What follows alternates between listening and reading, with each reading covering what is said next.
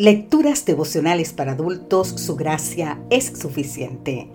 Cortesía del Departamento de Comunicaciones de la Iglesia Tentista del Séptimo Día Gascoy en Santo Domingo, capital de la República Dominicana.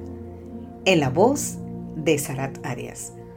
Hoy, 6 de octubre, cuida la doctrina. Primera Timoteo capítulo 1 versículo 3 nos dice, como te rogué que te quedaras en Éfeso, cuando fui a Macedonia, para que mandaras a algunos que no enseñen diferente doctrina. El mensaje que ha de estar siempre por encima del mensajero. Puede y debe ser adaptado a cada lugar y cultura. No obstante, debe ser guardado en pureza original. Por eso Pablo le ordena a Timoteo que no enseñe una doctrina diferente, que no preste atención a fábulas o cuentos rabínicos, ni busque en las interminables genealogías para probar una descendencia de la familia de David. Somos salvos por su gracia, para vivir en armonía con su voluntad. Este es el Evangelio y esta es la doctrina que hay que cuidar. El discipulado es relacional. Ahora bien, sí, pero en primer lugar es relacional con el Señor y su doctrina. Seguir al Señor es seguir su doctrina.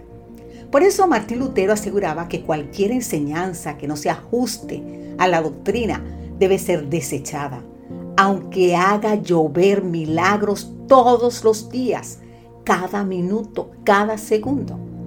Pablo fue imperativo usando expresiones como te mando o te encarezco para alesionar a Timoteo no solo para recordarle que era pastor de Éfeso, sino también combatiente de la hueste celestial. Timoteo tenía que mantener la verdadera doctrina, la sana palabra, y desestimar la falsa doctrina y la vana palabrería. En ese momento la falsa doctrina era una inadecuada interpretación de la ley de Dios. Pretendían sacar a la gente de la esclavitud del pecado para llevarlos a la esclavitud del legalismo. Una ley que, como ya hemos dicho, no tiene la función de salvar, sino de mostrarnos el pecado y llevarnos a Jesús. Somos salvos por gracia, que recibimos por fe, porque precisamente la ley mantiene íntegra su vigencia y su valor. Las verdades bíblicas son el corazón del cristianismo. Si permitimos la entrada de falsas doctrinas, distorsionamos el mensaje. Cuando respondemos de forma irreverente, blasfemamos. Cuando publicamos una teoría controvertida que se opone a la verdad bíblica, nos hacemos herejes. Y cuando renunciamos o abandonamos la fe, caemos en la apostasía. Si no nos oponemos a la falsa doctrina, la aprobamos. Si no defendemos la verdad, la negamos. La falsa doctrina puede disfrazarse de tradición, de experiencia personal o de sentimientos y opiniones propias.